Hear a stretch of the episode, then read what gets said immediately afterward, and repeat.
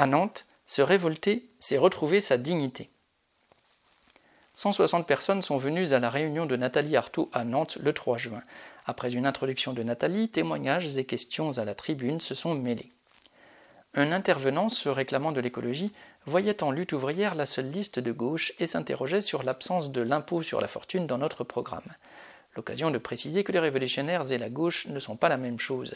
Le combat contre le capitalisme ne vise pas à amoindrir, très faiblement, les revenus du capital, mais à les supprimer mais ce sont les témoignages sur les difficultés rencontrées sur les lieux de travail qui se sont multipliés.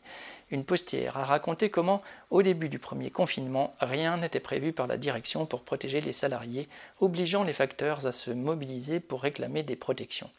Une infirmière retraitée a dénoncé le manque de moyens et les suppressions de postes en psychiatrie. Une auxiliaire de vie a dit combien la crise sanitaire avait aidé à la prise de conscience de ses camarades de travail.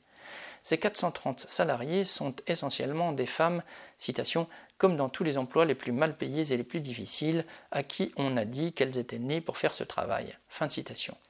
Militante de la CGT depuis 20 ans, elle pouvait leur parler de révolte, car, citation, se révolter, c'est retrouver sa dignité, fin de citation, et même d'une politique non réservée à, entre guillemets, ceux d'en haut. Beaucoup de choses restaient à discuter quand le couvre-feu a obligé la réunion à se clore, non sans avoir chanté l'international. Correspondant lutte ouvrière.